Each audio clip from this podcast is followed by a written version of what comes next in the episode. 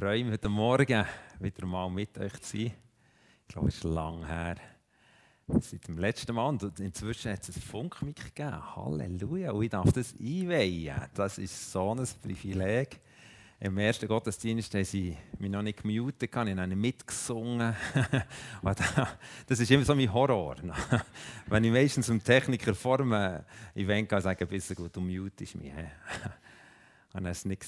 Halleluja. Er hat es tönt wie Engel wären reingekommen. Also, der hat es verpasst. Sorry, es war im ersten Gottesdienst. Ja. hat jemand noch, das habe ich vorhin empfunden, hat jemand noch einen Impuls gehabt, der uns alles, alle betrifft, was er vorhin im, im Worship empfunden hat? Einfach etwas, was er auf dem Herzen hat, ein Bild, eine Vision oder etwas, was er gerne erzählen Christa. Mir ist so ein Bild in den Sinn gekommen. Die, die Mädchen haben, erleben sicher immer wieder, Prinzessinnen zeichnen mit einer Krone drauf. Und so ist eines Tages ähm, ist eine von unseren Töchtern gekommen mit einer Prinzessin mit einer Krone drauf. Und das Besondere war, sie hat in der rechten Hand eine Krone gehabt und in der linken. Und das so speziell ist, äh, habe ich ein bisschen angefangen zu hören. Da muss ich denken, oh, vielleicht kann Gott etwas sagen. Und das ist mir jetzt einfach wieder in den Sinn gekommen. Meine, Gott krönt uns mit Gnade und Barmherzigkeit. Und noch mit viel mehr. Freude über uns und alles, was er uns verheißt. Und dürfen das Gleiche machen. Wir dürfen die Krone nehmen, dürfen das neben uns, dem, wo wir begegnen, mit Gnade und Barmherzigkeit weiterkrönen. Und Ehre, was auch immer. Wow, merci vielmals, Christa. Sehr passend. Ich werde heute Morgen über Ehre reden. Ehrfurcht vor Gott zu haben, das hat auch eine Auswirkung aufeinander, wo wir Kronen bekommen, Kronen weitergeben können. Danke viel, viel mal. Wir sind ja in einer Serie von drei Predigten, wo wir über den Namen Gottes uns Gedanken gemacht haben.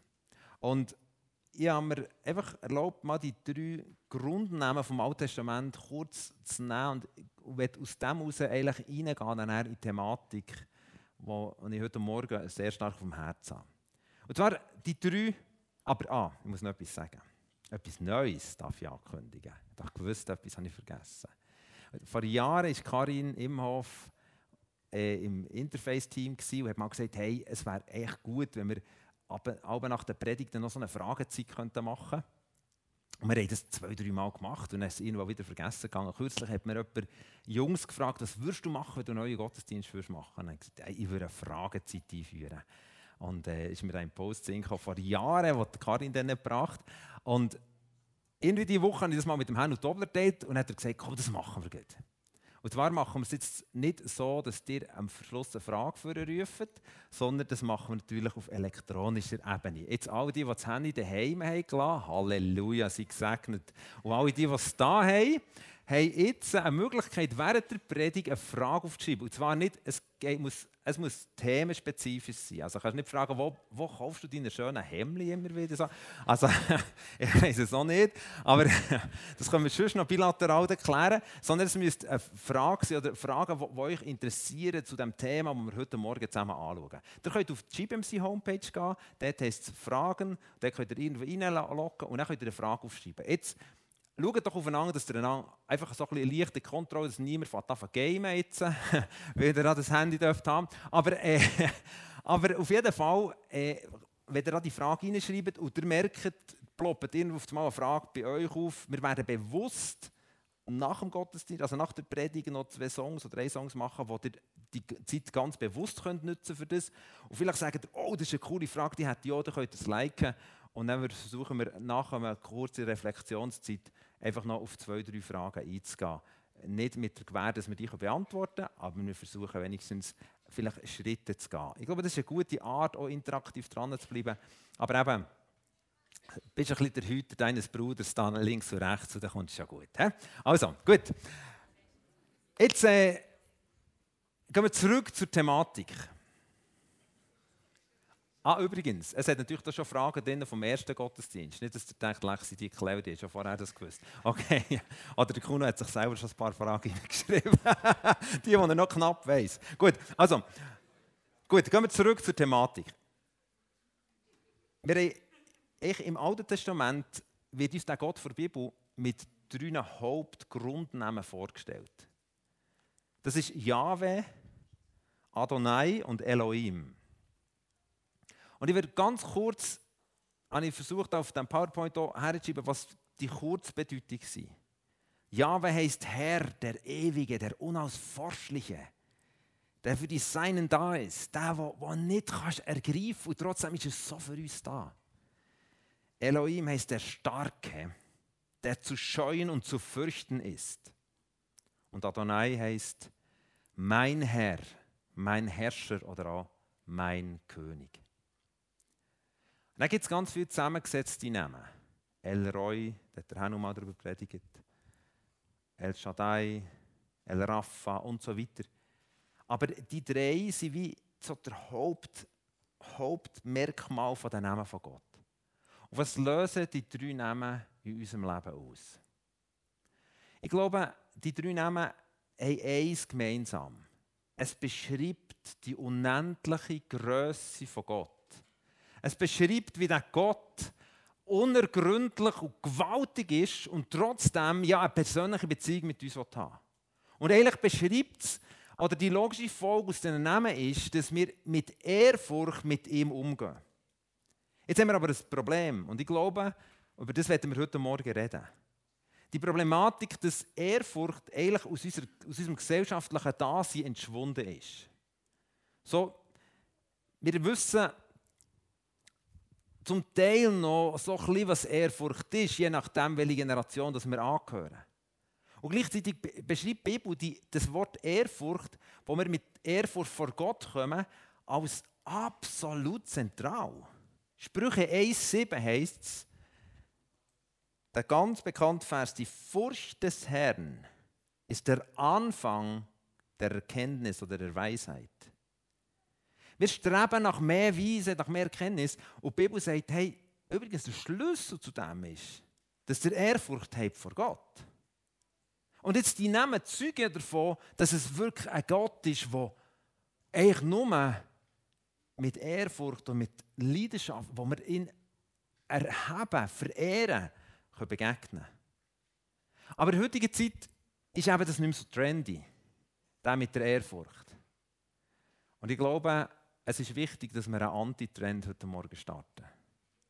Ich glaube, die ganze Thematik von Ehrfurcht ist entschwunden. Wir haben keine Ahnung mehr, was das heißt. Ich habe vorhin noch mit einer Lehrerin geredet nach dem ersten Gottesdienst und gesagt, hey, mein Job hat sich so verändert. Die ist vielleicht 55. Sie sagt, hey, früher ist wie eine, habe ich von dem ausgehen dass Kinder Ehrfurcht haben. Heute bin ich auf dem gleichen Level mit ihnen. Sie messen es sich mit mir. Sie korrigieren mich. Jetzt, das ist ja nicht nur schlecht. Versteht ihr? Ich will nicht irgendwie böse und gut zeichnen heute Morgen, sondern es zeigt uns eine Tendenz auf, wo unsere Gesellschaft hergegangen ist. Und jetzt sagt die Bibel so zentral, hey, ehret Gott mit eben Ehrfurcht. Und wir denken, ja, was soll denn das? Wenn ich ein kleines Beispiel gebe, anhand vom Vater von meiner Mutter, also mein Großvater. Meine Mutter sitzt da, wir haben vor ein Zeitchen habe ich mal gefragt, komm, erzähl noch mal ein paar Sachen. Es hat ein Büchlein gegeben über meinen Großvater. Mein Großvater war Schweizer Meister, mehrfach über Langdistanzen. Cross hat er gewonnen. Ich habe geliebt, seine Medaillensammlung. Das ist, äh, eine riesige Sache. Er hat mir seine Geschichten erzählt, wie einer mit den Nagelschuhen Schuhe kurz vor dem Ziel ihm noch hat die Wade reingekickt und dann hat er eine Qualifikation nicht geschafft. Und ich als vielleicht sportbegeisterter Grosskind, den er hatte, hat das geliebt. Zu hören, Grossdaddy, erzähl nochmal. Und jedes Mal, wenn ich dort in der Ferien war, wenn ich nicht lange Zeit hatte, äh, hatte ich irgendwie das Gefühl, gehabt, so, ich nehme langsam das Training auf, um so einen Langstreckenläufer zu werden. Ich weiss, die Großmutter hat aber gelettet unter im Keller und hat mich aber stoppen und bin dann irgendwie um das Quartier gesäckelt und irgendwie schneller. Ich glaube heute noch, das ist so die Grundkondition, die ich heute im Tennis immer noch habe. Aber, aber Fakt ist, der Großvater ist aus einer anderen Zeitepoche gekommen. Er ist 100-jährig geworden. Er hat in einer Zeit gelebt, wo Ehrfurcht vielleicht zu betont ist worden. Was heute nicht betont wird. Und wie hat sich das ausgewirkt? Der Großvater hat gewisse Regeln gehabt, die, wenn ich darüber nachdenke, vielleicht nicht so Sinn machen. Aber es war wie klar, die haben gelten. Er hat zum Beispiel gesagt, es wird nicht getrunken, bevor man gegessen hat. Also zuerst müssen wir irgendwie essen und nachher es trinken geben. das war sein Erfolgsrezept, darum ist er Schweizer Meister geworden. Nein, keine Ahnung. Ich weiß es wirklich nicht. Wir haben mit Mühe gefragt, warum. Sie hat gesagt, ich weiß es auch nicht. Aber es ist, ist klar, gewesen, das war nicht diskutabel. Gewesen, verstehst du? Oder er hat es auch nicht gern gehabt, wie, wie mehr als jemand geredet hat am Tisch.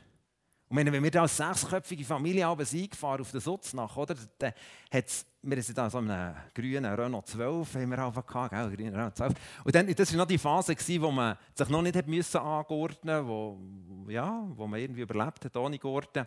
Und äh, das war die Phase, gewesen, das Junge sich gar nicht vorstellen. Da hat man einfach, Kind hat man so viel dürfen ins Auto auf den Rücksicht packen, wie man es reingebracht Also man hat mehr rein und er tack, Türen zu und dann war es gut.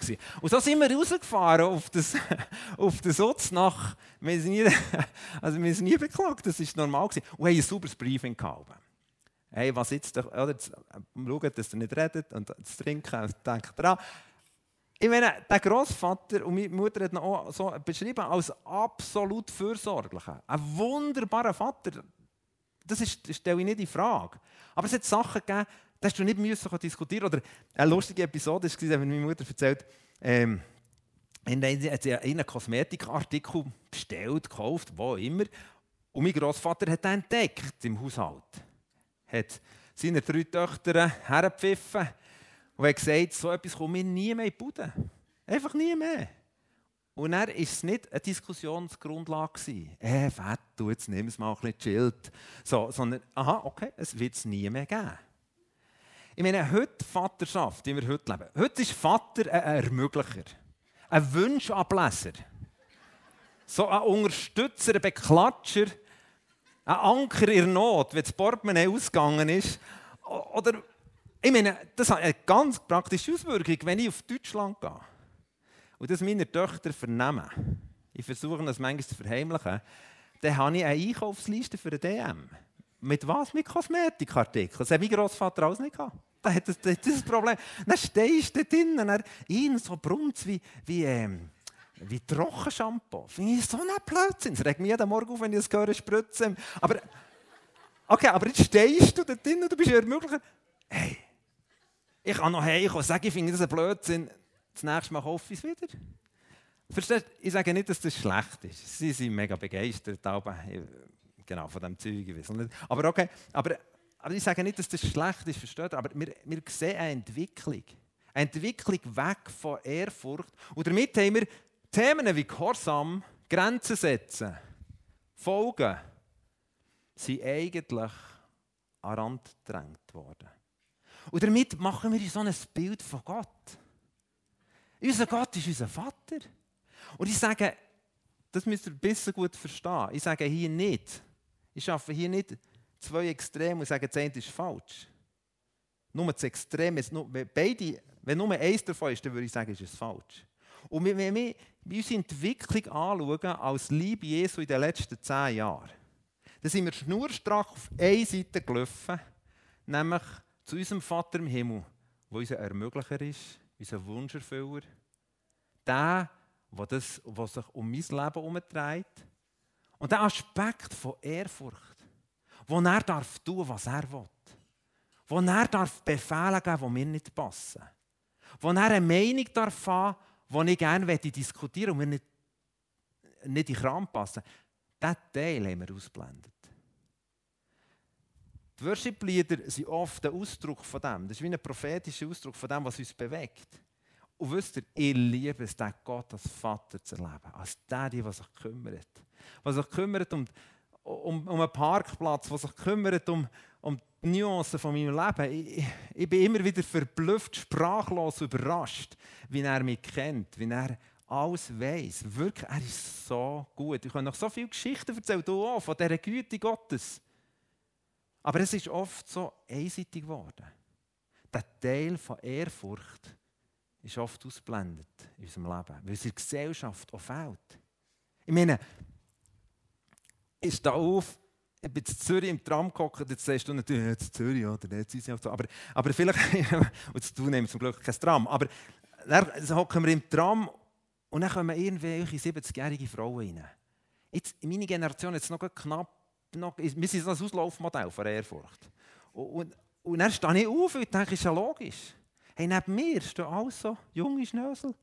Das käme Sinn. Jetzt kannst du nicht denen Finger klopfen und sagen, was schläft dir eigentlich?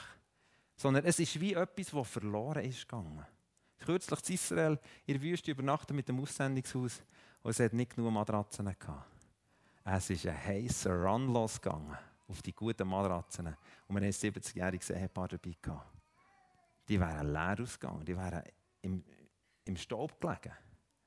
Und wir hätten fast einen gegeben. Aber ich habe gemerkt, das Problem ist ja nicht einfach der Junge sagen, hey, hey, jetzt seid ihr mal Ehrfurcht. Sondern wir haben etwas vermittelt, wir haben ein Vaterschaftsbild vermittelt. Wo ich nicht sage, es ist falsch, aber es ist einseitig. Und wenn ich sehe, was die Bibel uns vermittelt, was Ehrfurcht eigentlich auslösen will, dann kommt eine Faszination in meinem Leben auf. Ehrfurcht heisst ja sittliche Verehrung. Also, wir haben eine Sitte, eine Art, die man definiert, eine Sitte, die man definiert, was die Mehrzahl von einer, von einer Gruppe als Sitte empfindet, das, ist, das gilt, das ist wie eine Regel, so macht man es, so, man steht eben auf dem Tram, wo man heute eben nicht mehr macht, aber es ist wie eine Sitte, die sich definiert und sagt, so wollen wir es haben. Meine Frage ist, wir haben diesen Teil von Ehrfurcht verloren. Fast gänzlich. Spätestens in der jungen Generation. Damit beschuldigen niemand. Aber die Frage ist, was hätte Gott für eine Sitte verdient? Ist es das, was wir als Gesellschaft definieren? Oder ist das, was der Himmel definiert? Wenn ich Offenbarung 4,8 lese, was heisst, dass die Engel vor dem Gott abfallen? Wo die Ältesten ihre Krone abziehen, die Krone für Christen, ihre Krone abziehen vor Gott, dann merke ich, die Sitte vom Himmel ist sehr ehrfurchtsvoll gegenüber dem Gott. Aber unsere Sitte auf dieser Welt ist nicht wirklich ehrfurchtsvoll. Und ich glaube, wir tun gut daran, uns an die Sitte vom Himmel zu orientieren, weil wir nämlich die himmlischen Zustände wollen. Wir haben Zeichen und Wunder, wir haben seine Kraft. Und damit ist es entscheidend, dass wir uns auseinandersetzen, was ist die Sitte vom Himmel. Und im Himmel ist so eine Ehrfurcht vor Gott, obwohl er so zugänglich ist. Und ich werde euch einfach ein paar Sachen mitnehmen, einfach was Ehrfurcht auslöst. Das hat mich fasziniert. Seit einem Jahr tue ich jeden Monat die Sprüche durchlesen. Es hat ja 31 Kapitel. Immer, äh, jeden Tag ein Kapitel. Haben sogar als Live-Group angefangen. Da immer wieder, äh, nebst anderen Sachen, die wir auch lesen in der Bibel. Aber und in diesem Sinne habe ich nur, nur jetzt mal durch die Sprüche, so eine Entdeckungsreise in Bezug auf Ehrfurcht, werde ich ein paar Sachen mitgeben. Ehrfurcht löst Weisheit aus. Das haben wir schon gesehen. Sprüche 1,7 habe ich schon vorgelesen. Ehrfurcht löst Heiligung aus. Wir haben manchmal Sachen in unserem Leben, wo wir eigentlich loswerden wo wir sagen, es ist ein falsches Verhalten, immer das Hingen durchgeschnurrt zum Beispiel. Oder immer, wo du vielleicht darunter leidest und wieder darunter leiden. Und die Bibel sagt, im Sprüche 16,6, durch Güte und Treue wird Schuld gesühnt und durch die Furcht des Herrn weicht man vom Bösen. Wir auf Mal verstehen, hey, ja, wir mit dem heiligen Gott zu tun. Und ich bin ein Repräsentant von dem heiligen Gott. Das verändert meine Haltung auch im Zusammenhang mit Sachen, die nicht richtig sind. Langes Leben. Sprüche 10, 27. Die Furcht des Herrn vermehrt die Lebenstage, aber die Jahre der Gottlosen werden verkürzt.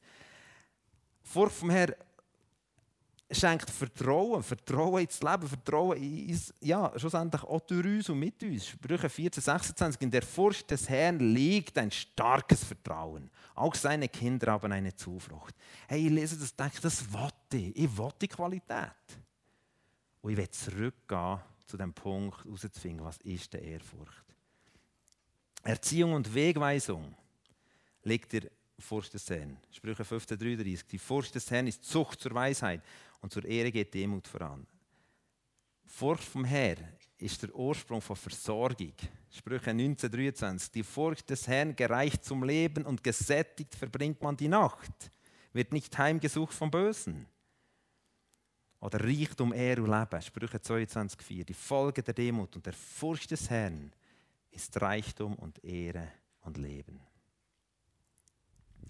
Und vielleicht kommt jetzt etwas in dir hoch und denkst, oh oh, die Pause hat ihm jetzt auch nicht gut getan, als er GPMC gemacht hat. Dann Predigt, jetzt ist er Alttestamentler geworden. Da zitiert ja nur im Alten Testament. Das ist doch alles vorbei.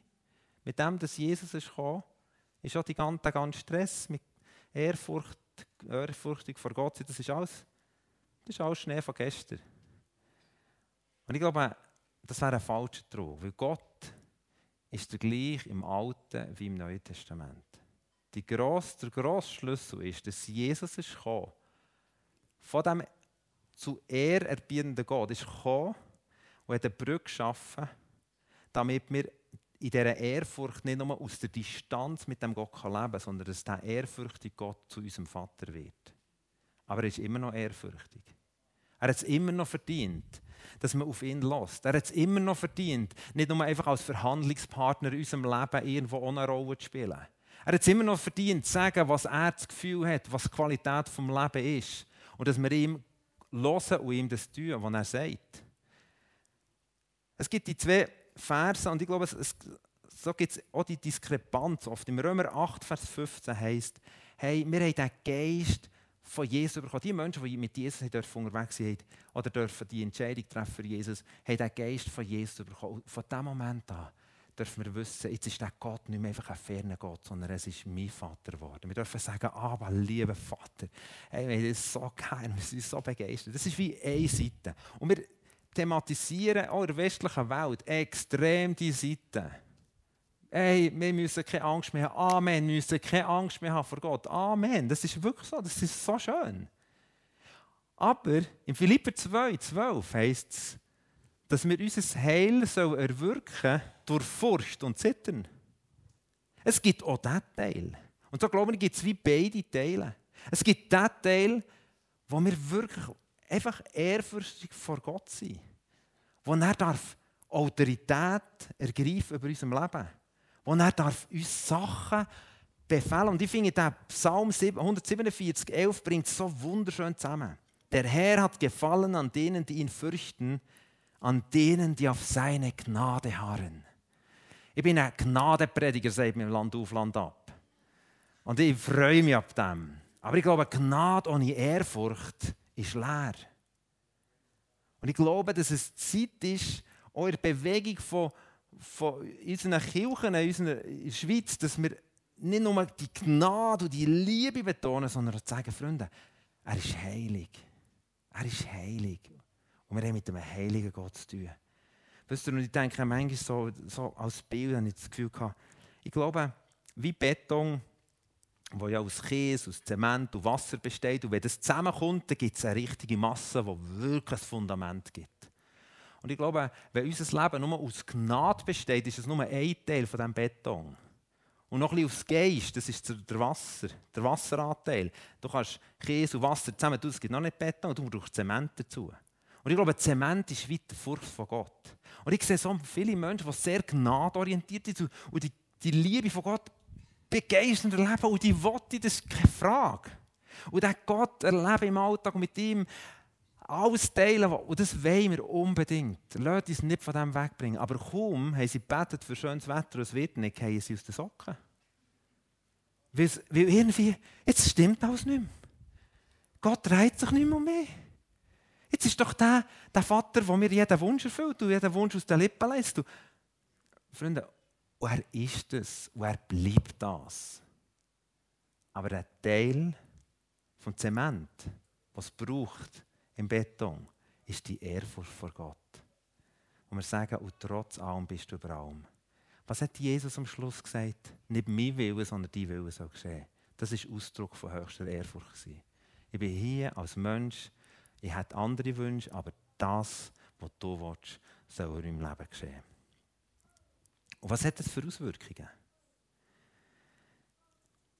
Ich glaube, Ehrfurcht vor Gott hat sehr starke Auswirkungen in unserer Lebensgestaltung. Bei Anfangs des Jahres, kurz vor unseren Skiferien, am Freitag noch durch, durch äh, die Stadt gelaufen und habe einen von meinen Bettlerfreunden gesehen. Einen, den ich immer wieder mal treffe, wieder mal mit ihm ermutigen und mal einen Kaffee zahlen oder irgendwie oder mal irgendwie helfen für, für den nächsten Step. Und dann frage ich, wie geht es dir? Und er sagt er mir, nicht gut. Und macht so die Lippen hoch und gesagt, jetzt sind wir die restlichen Zähne rausgefallen. Und er noch ein Bröffeli hinter. Und sonst war alles draussen. Und ich stehe vor dem und denke, oh oh, ist jetzt noch schwierig, hä? Und sage so, und empfinde den Impuls vom Geist, hilft dem. Und sage, ja, ich schaue mal, was ich machen kann. Aber ich bin ja nicht in Skiferien. Oder? ich kann doch nichts machen. Aber betet habe ich immer noch für ihn sicher und bin weg. In der Skiferie jeden Morgen ist der Satz gekommen, ich schaue, was ich machen kann. Du hast gesagt, ich schaue, was ich machen kann. Und in dem Sinne eine Direktive von Gott, jetzt zu schauen, was du machen kannst. Sorge dafür, dass der wieder Zähne bekommt. Ich meine, hey, hallo, wie soll ich das machen? Habe weder den richtigen Zahnarzt noch das richtige Geld noch was. Und als ich in dieser Vorbereitung war, nochmal über, über die ganze Thematik Ehrfurcht, habe ich gesagt, Vater, wie ist es denn praktisch? Und dann ist mir die, das Beispiel zu von diesem Bettler, der heute mit einem strahlenden Gebiss rumläuft. Und Gott hat gesagt, das ist Ehrfurcht. Du hast mich gefürchtet im Sinne von, mein Direktiv hast du genommen, wo du Unmöglichkeit hast gesehen. Das ist ein direkter Ausfluss. Ein direkter Ausfluss ist, dass Gott uns eine gesunde Disziplin schenkt in unserem Leben. Vielleicht hast du Impulse bekommen. Bett du jeden Mittwoch für deine Verwandtschaft. Du hast es genau zweimal gemacht und hast es irgendwie vergessen. Manchmal kommen Leute zu mir und sagen, du bist mega diszipliniert. Ich empfinde mich nicht so. Und in der Vorbereitung zu dem habe ich gemerkt, aber was ich leben will, ich will ehrfürchtig sein. Gott hat mir gesagt, am Sonntag auf das Hügel, das Tieracher, gehst du hoch und betest für dein Dorf. Und das muss er nicht jeden Sonntag wiederholen. Ehrfurcht bedeutet, ich mache es einfach. Auch wenn es schifft. Aber der Geist Gottes erinnert mich immer wieder daran. Und ich glaube, Ehrfurcht hat so viel damit zu tun. Deiner Ehegebetszeit, die du haben hast es schon lange wir fragen Gott, Gott, was sollen wir machen? Es geht einfach in Rauch auf. Freunde, das ist ein Ausdruck von dem, dass wir zu stark gnadorientiert sind. Gnade ist so zentral und ich liebe es. Aber wir schreiben dann alles an, aber er ist ja happy. Er ist ja happy. Logisch ist er happy. Aber ich will mehr. Ich will mehr Qualität vom Himmel in meinem Leben sehen. Und darum geht es darum, in diesem Sinne vorwärts zu gehen. Umgang mit Arbeitgebern. Die Bibel beschreibt sogar, Kolosser 3, 22, oder ich würde sogar weiter sagen, Umgang mit Leidenschaft. Sagt, hey, oder meine, Gott sagt, ich setze alle Leidenschaft ein, auch die politische Leidenschaft. Und ich wünsche mir, sagt, hier heißt ihr Sklaven, gehorcht in allem euren irdischen Herren, tut es nicht nur, wenn sie euch beobachten, als ging es darum, Menschen zu gefallen, gehorcht ihnen vielmehr mit aufrichtigem Herzen und aus Ehrfurcht vor dem Herrn. Nicht nur, wenn mich der Chef sieht, tue ich sauber wischen sondern aus Ehrfurcht, weil äh, wer ist denn wirklich mein Leiter von meinem Leben? Ich glaube, Ehrfurcht vor dem Herrn hat Ausdruck, wie wir mit Autoritätspersonen umgehen. Ausdruck, wie wir mit seiner Gemeinde umgehen. Ich war letzten Samstag eine Hochzeit, wo, was, was, mir so eingefahren ist, als ich den, den Bräutigam gesehen wie er die Brut in Empfang genommen hat. Und auf habe ich gemerkt, der Umgang, und, und, und Gemeinde wird ja als Brut bezeichnet in der Bibel, der Umgang mit der Gemeinde hat sehr viel zu tun mit Ehrfurcht vor dem Bräutigam. Wenn der mir gleich ist, dann kann ich mit der, dann kann ich ein bisschen am Röckchen zöpfeln, ein bisschen der Hafer. Aber ich mir, hey, es geht hier um seine Brut. Ehrfurcht hat auch zu tun mit den Verlorenen. Mit Menschen, die Jesus nicht kennen. Kolosser 2, äh, Kolosser 2. Korinther 5,11 heißt, wir wissen also, wie wichtig es ist, in Ehrfurcht vor dem Herrn zu leben, vor dem wir einmal Rechenschaft ablegen müssen. Deshalb bemühen wir uns, Menschen von seiner Botschaft zu überzeugen. Nicht, weil wir einfach Fun haben, sondern weil wir merken, wow, das ist sein Auftrag in mein Leben. Umgang mit Finanzen. Apostelgeschichte 5 ist ja das, das, das schockierende Beispiel, oder?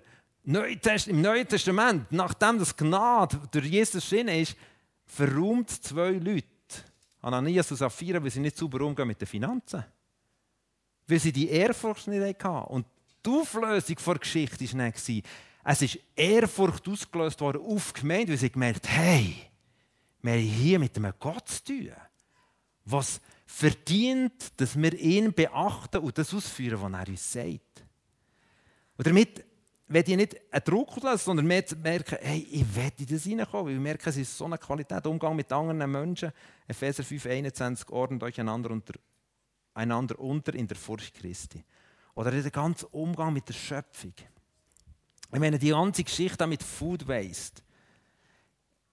Wenn ich weiß, aufgrund von Jakobus 1,17, alles Gute kommt von ihm, und die Banane ein bisschen braun ist geworden, ja, schießen sie dann fort oder nicht? Weißt du, ich glaube, es hat, es hat sehr praktische Auswirkungen. Weil ich weiss, es ist ein Geschenk von ihm in meine Küche. Also jetzt Vater, was soll ich denn machen? Ja, dann kann ich noch ein Milchshake machen damit. Aber verstehe, ich glaube, es hat so und wir versuchen in der heutigen Gesellschaft mit ganz vielen Hilfsmitteln etwas zu kompensieren, was Gott uns eigentlich weggeben will. Nämlich Ehrfurcht vor ihm und aus das heraus wird er etwas Grosses tun. Die erste, von der ersten Gemeinde haben sie Ehrfurcht gehabt. Sie waren vor Ehrfurcht. Die Frage ist, was stehe ich da? Wir wollen die Auswirkungen von Ehrfurcht. Dann glaube ich, will Gott uns zurückführen, zu sagen, fängt an, mich neu zu ehren. Jetzt die Frage ist, wie sieht es aus? Ich kann das nicht beschreiben, ich weiß es nicht. So wenig, wie ich weiß, wie Gnade aussieht, wie mit der Gnade, aber, aber ich, ich versuche es immer sehr praktisch, Jesus zu fragen, was heißt das für mich? In meinem Fall weiss ich, mir hilft es, wenn ich immer wieder auf die Knie gehe. Auf die Knie, das ist für mich so ein Ausdruck, ich gehe auf die Knie vor dir, ich bete dich an. Ich gehe es echt täglich, immer wieder auf die Knie. Das heisst nicht, dass wenn du auf die Knie gehst, dass wir ehrfürchtig sind wegen dem. Das hat noch gar nichts zu tun. Du kannst äußerlich alles richtig machen. Du kannst ehrfürchtig und religiös daherkommen, wie, wie abgespaced, oder, aber es hat noch gar nichts zu tun mit unserem Herz. Sondern wir glauben, dass Gott will, dass wir das suchen. Und das Spannende ist, dass im Sprüche 2, und mit dem komme ich nicht zum Schluss, Sprüche 2, 4 und 5 heißt, wenn du es suchst, wenn du es suchst wie Silber, und wie Schätzen ihm nachspürst, dann wirst du es verstehen, die Furcht des Herrn und die Erkenntnis Gottes gewinnen. Ich habe gerne Predigten, wo man sagen kann, hey, das sind die praktischen Anwendungen. Und heute Morgen ist es eine Frage, gehen wir auf den Weg, auf einen Weg, die Ehrfurcht zu suchen. Wenn du es suchst wie Silber, wenn du ihm nachspürst, wenn du das nicht einfach nur als eine nette Information, sondern sagen, Vater, das soll ein Fundament von meinem Leben werden. Dass ich lehre, dich zu fürchten, nicht in der Angst habe, sondern in dem, dass ich dich immer als Vater sehe. Sprüche 23, 17. Setze dich den ganzen Tag eifrig dafür ein, dass du selber in Ehrfurcht vor dem Herrn lebst. Und spannend ist, dass der Paulus und Timotheus schreibt im 1. Timotheus 4, 7, übe dich in der Gottesfurcht. Offensichtlich ist es ein Weg, zu verstehen, dass wir es mit Gott dass er ein Vater ist, der uns mega, mega liebt und der all unsere, all Wünsche kennt, der will, dass wir unsere Wünsche ihm sagen und gleichzeitig zu verstehen, dass er der heilig, heilig, heilig Gott ist, wo wir in Ehrfurcht vor ihm gehen. Dass seine, in, in, seiner, sein Teilen von seinem Herzen nicht einfach eine nette Information ist, sondern ein Herz von einem heiligen Gott. Glücklich zu preisen ist der Mensch, der beständig in Ehrfurcht vor Gott lebt. Ich bin mir, über, ich bin mir bewusst, dass ich heute Morgen einfach etwas teilen von meinem Herz. Ich, ich wünsche mir, ich werde ein ehrfürchtiger Gottessucher sein. Ich werde es. Und werde gleichzeitig mit ihm so schmunzeln und lächeln und gnadenvoll einfach mit ihm durchs Leben gehen mit ihm alles teilen, mit ihm Fun zu haben, als mit Daddy. Und aber der andere Teil immer wieder zu betonen. Und ich weiß nicht, wo du stehst. Vielleicht kommst du aus einer Gruppierung raus, wo die Ehrfurcht so betont ist worden, dass es gesetzlich ist worden. Wo sie so in die Enge hat, was nur noch der Schlotter und das, der Gott, du jetzt Achtung. Und du bist vielleicht endlich... Aber Freunde, Reich Gottes ist immer wieder, sowohl als auch. Wir mit unserem griechischen Denken haben ein Entweder-Oder-System daraus gemacht. Entweder Gnade oder Ehrfurcht. Gott sagt Nein, sowohl als auch. Und ich glaube, dass Gott uns einlädt. Die Band darf, ist auch eingeladen, dafür zu kommen. einlädt, einfach auf einen Weg mitzukommen. Auf einen Weg, wo das eine neue Qualität wird. Ich träume von einer Jugendbewegung, die die Gnade nicht verliert, die sie heute haben. Wo sie zum Teil so Ort gechillt durchs Leben gehen und so easy und gleichzeitig die Ernsthaftigkeit bekommen von Ehrfurcht. Von dem, was Gott redet. Ich wünsche mir, dass unser Zusammensein prägt ist von Ehrfurcht gegenüber Gott und Ehrfurcht gegenüber einander. Das ist unterwegs als Kirche oder Ausfluss, den wir tragen, das mein Teilen vom Evangelium, von der grössten Nachricht, dass Jesus ist gekommen und gestorben ist, dass er Hoffnung gibt und ewiges Leben gibt, dass das nicht ist, weil ich ein bisschen Lust habe, sondern dass ich das teilen darf, weil ich Ehrfurcht habe vor dem Gott. Lass uns einen Moment jetzt reflektieren und die, die wollen, dürfen gerne, oder wenn das nicht schon gemacht haben, eine Frage schreiben, die euch wichtig ist oder wo ihr wirklich auf dem Herzen seid, ihr könnt das näher liken. Nehmt uns aber auch die Zeit, wo wir einfach persönlich mit dem Jesus nochmal durchgehen, durch das, was du vielleicht jetzt gehört hast, auch vielleicht, vielleicht hat die Sache auch furchtbar aufgeregt. Äh, und dann ist es auch noch ist gut, mit Gottes anzuschauen, warum hat es mich da aufgeregt, warum es könnte sein, dass du mir da etwas geben willst, wo, wo ich mich dagegen sträube und so weiter. Und lasst uns einfach die Zeit genießen.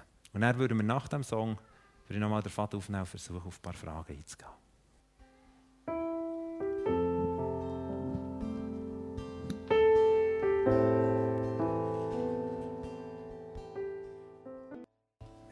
Vielmals dieser coolen Band. Ich würde vielleicht zwei, drei Fragen jetzt versuchen, noch darauf einzugehen. Die eine Frage, die vier Likes hatte, welche Personen in der Bibel waren ehrfürchtig vor Gott? Was zeichnete sie aus? glaube, die Liste, die ich gebracht aus den Sprüchen, was die Auswirkung ist von, von Ehrfurcht, das ist sicher so, das sind die Merkmale. Und ich glaube, die ehrfürchtigste Person in der Bibel war Jesus. Jesus hat seinen Vater mega geehrt. Er hat so ein Bild abgegeben von Nähe zwar zu seinem Vater, den er gesucht hat, sein Daddy. Und gleichzeitig war er so ehrfürchtig, zum Beispiel sein Handeln in Bezug auf ein Tempo, das er die Leute rausgeschickt und gesagt, hey, geht es euch eigentlich noch in diesem Tempel? Das ist ein Ort, wo wir Gott anbeten Das hat so nicht zu, zu ihm passt eigentlich. Ich dachte, was, jetzt, jetzt hat er schlechte Laune, irgendwie keinen Kaffee am Morgen oder was ist das Problem? Aber ich glaube, er hat dort etwas, noch etwas zum Ausdruck gebracht. Es geht um mehr als einfach um einen Gott, der sich um uns dreht, sondern wir wollen ihn ehren. So, und natürlich denke ich an Paulus, ich denke Einfach Menschen, die eigentlich haben versucht, das, was Gott ihnen sagt, als höchste Priorität zu nehmen. Das, würde, das ist ein Ausdruck von dem. Wir sehen aber auch andere Geschichten, zum Beispiel 2. Samuel 6,6 vom USA. Ein Mann, der mit der Bundeslade ist aufgelebt in seinem Heim war die Bundeslade. Das, das ehrfürchtige Möbelgestell, das die Gegenwart von Gott ausdrückt. Und für ihn ist das alles so natürlich und normal geworden. Und darum, als die Bundeslade auf einem Transport nach Jerusalem hat versucht zu kippen, hat er sie selber versucht hochzuhissen und ist dabei gestorben. Und das zeigt wieder den anderen Teil oder, von, von Menschen, wo, wo der Gott einfach so der normale Kumpel wird. Und, er, und ich kann es nicht genug betonen, er, ich meine, Gott ist der Vater. Er, er liebt in dieser Liebe mit uns unterwegs zu sein, total. Aber eben, das so als Versuch, äh, als Antwort. Und die zweite Frage, oft spüre ich im Thema Ehrfurcht, Gottesfurcht die Angst vor Gesetzlichkeit. Was sagst du dazu? Äh, ich glaube, dass wir in einer Zeit stehen, wo Jesus vorausgesagt hat, in Matthäus 24 heißt, heißt er, sagt er, Gesetzlosigkeit wird überhand nehmen. Das wird der Ausdruck sein, dass die Liebe wird erkalten. Sagt ehrlich gesagt, die Gefahr der letzten Tage, bevor Jesus kam, ist nicht, dass er zu viel Gesetz, sondern zu wenig Gesetz hat. Und ich glaube, darum ist auch die Thematik so entscheidend. Dass wir Gnade entdecken und gleichzeitig eben sagen, hey, wir wollen Menschen sein, die, die wirklich mit, einer ehrfurchtigen Haltung vor Gott sind. Von dem her, äh, glaube ich, wir stehen heute die Tendenz, wenn wir jetzt vielleicht einseitig eher gnadenorientiert sind, verrufen wir so schnell und sagen, titulieren alles, was ein bisschen regelmässig ist, als religiös. Es ist schon fast einer religiös, wenn er täglich die Bibel liest. So denke ich, was ist das für ein Wahn? So, und ich glaube eben, ehrlich, äh, da, haben wir, da haben wir noch viel Potenzial. Ich sehe Gefahr für Gesetzlichkeit, für Religiosität, wenn es zu einem Verhaltenskodex wird, über das haben wir letztes Jahr mal predigt. Absolut. Aber ich glaube, ich, vermute, dass wie die andere Thematik, die stärkere Thematik ist in der heutigen Zeit, dass wir es verlieren. Und die dritte Frage, äh, eine Frage war noch, wie, wie hat der Bettler die Zähne wieder bekommen? Ich habe einfach gebeten für ihn. Nein, nein, nein, nein, ich habe den Zahnarzt angerufen und es hat eine hohe Rechnung gegeben. Genau. Und dann haben wir angefangen Geld zu sammeln. Und das Geld ist zusammengekommen. Halleluja. Genau. Und, äh, aber eine noch, oft spüre ich, äh, das haben wir schon gesehen, ah, da ist eine noch getoppt worden inzwischen. Wie können wir als Eltern die Ehrfurcht Gottes unseren Kindern weitergeben? In denen war noch, wenn wir ändern, eben den Style halt gelebt Uh, jetzt kommen noch viel. Aber ja, ist ja gut. Jetzt ist fertig. Äh, äh, die, ja, die Ehre finde ich eine Challenge, finde ich echt eine Challenge, weil ich merke, ich will die Vaterrolle leben, wo ich Ermöglicher bin, äh, ihnen helfen, sie zu unterstützen, aber ich will auch immer wieder das einfordern auch, und sagen, aber hier will ich es genau so und das ist jetzt nicht ein, Rat, das ist nicht ein Ratschlag oder eine Möglichkeit zur Diskussion, sondern das ist eine Direktive. und ich glaube, das braucht viel Gespräch, wie, auch, auch das zu unterscheiden. Kinder unterscheiden das nicht. Oder die denken, hey, ja, gestern hat er gesagt, aber am Schluss ist es also gleich irgendwo meinem Wunsch entsprochen, können wir ja da noch ein bisschen austauschen zusammen. Und ich glaube, wir müssen äh, gegenüber unseren Kindern klar sagen, hey, hier, hey, da handelt es sich jetzt nicht um ein, Wunsch, ein Wunschverhalten, sondern das ist so, wie wir sie haben. Punkt. Das ist nicht verhandelbar. Ähm, wir können in einem anderen Moment wieder mal darüber reden, aber ich glaube, und das das wie zu thematisieren, wenn geht es um was, glaube ich, ist ganz, ganz wichtig. Gut, jetzt gibt es vielleicht hunderte andere Fragen und ich bin so happy, dürfen wir als GPMC mit Live-Proof unterwegs sein und wir all die 100 Fragen dort dürfen reinnehmen und dort dürfen weitergehen. Aber ich würde einfach noch gerne beten, dass Gott uns da einfach in das reinführt. Vielleicht bist du da und sagst, hey, ich, ich kenne den Gott noch gar nicht. Weder als Daddy noch ehrfürchtig, irgendwo ist er für mich noch fremd. Äh, Jesus ist gekommen, um uns Menschen den Gott zugänglich zu machen. Und er streckt sich nach dir aus und ich lade dich ein, nicht nur Teil heute Morgen von dem Gottesdienst zu sein, sondern wirklich heute Morgen auch vielleicht mit den Leuten, die dich mitgebracht haben, Schritte zu machen, zu sagen, hey, ich will Jesus lernen kennen. Ich will, den, ich will hey zu dem Vater, ich will Kind von ihm werden. Und ich würde gerne auch noch beten, dass Gott in dieser, ja, einfach die Auswirkungen, von, die, die, die Früchte von Ehrfurcht in unserem Leben aufpoppen und gleichzeitig auch eben das Übernatürliche, der Himmel wirklich unter uns sichtbar wird. Und ich danke dir, Jesus, dass du uns eigentlich Ehrfurcht vorgelebt hast. Einerseits wirklich der herzliche Umgang mit deinem Vater und gleichzeitig eben das, das Merken, wow, da, du, hast, du hast so in Hochachtung vor deinem Gott, vor deinem Vater geredet. Und ich wünsche mir, Jesus, dass, dass du uns das einfach reinnimmst. Da, wo wir und zeige uns auf, wo wir einseitig geworden Wo wir wie ein Teil ausblendet. Und ich wünsche mir, dass wir in dieser letzten Zeit, wo du vorausgesagt hast, dass Gesetzlosigkeit überhand nehmen, dass du uns bewusst der Hand nimmst und nicht mit Gesetz belieferst, sondern vielmehr in dieser ehrfürchtigen vertrauten Beziehung zum Vater beschenkst. Und das kannst nur du, Heiliger Geist. Weil du bist der, der die Beziehung aktiviert und die Beziehung auch lebendig macht und dieser Beziehung wirklich immer wieder die richtige Richtung gibt. Und da öffnen wir uns für dein Wirken, Heiliger Geist. Wir sagen als GBMC, wir brauchen so verstehen, dass wir in dieser Spannbreite mit dir, Vater, Sohn und Heiliger Geist unterwegs sind. Und wir danken dir, dass du heute Jesus genau gleich spür und erlebbar bist, wie der, wo du über die Welt bist gegangen. Ich danke dir, dass du heute Menschen heilst. Ich freue mich für das, was, du schon da hast, auch heute Morgen im ersten Gottesdienst. Und wir beten, dass auch jetzt Menschen geheilt werden. Wir beten, dass Leute geheilt werden. Ich glaube, dass jemand da ist mit einer linken Hüfte, wo die zieht, die hat immer an oder hochgezogen und jetzt zieht es so gegen den Rücken hingern. Es ist Zeit, dass die Hüfte geheilt wird. Ist jemand da mit einem, beim linken Ohr, hast du so ein, ein dumpfes Gefühl, ab und zu es kommt und geht. Und das, ich bete wirklich rein, dass da einfach Heilung kommt. Und da die Person, die beim Arm, ober, rechten Arm, beim Oberarm so einen Schmerz von Schultern in, Unterarm, oder in Oberarm rein.